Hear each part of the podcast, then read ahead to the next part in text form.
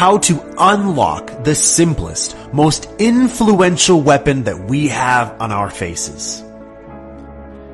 We give ourselves a quick look in the mirror every single morning before leaving the house just to make sure that we look good. But sometimes, we still show up at the office, get the kids from school, or return home to our spouses with a frown on our face.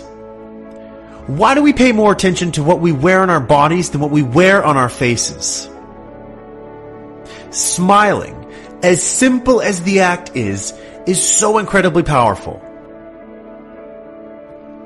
Now, of course, it can't be an insincere grin. We all know what that looks like, and we can all recognize that a mile away.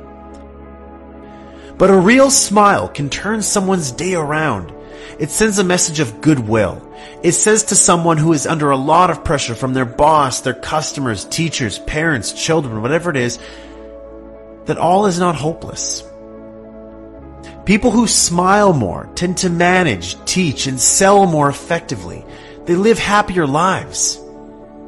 There's far more information in a smile than in a frown. And that's why encouragement is a much more effective teaching device than punishment.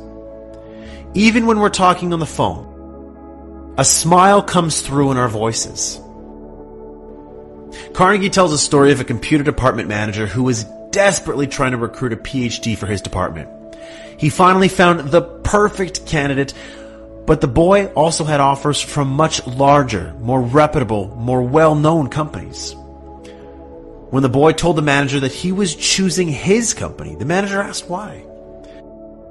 The boy explained, I think it's because the managers at the other companies spoke on the phone in a cold, business-like manner, which made me feel like just another business transaction.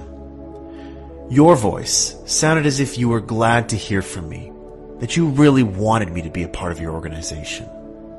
A simple smile can go a long way.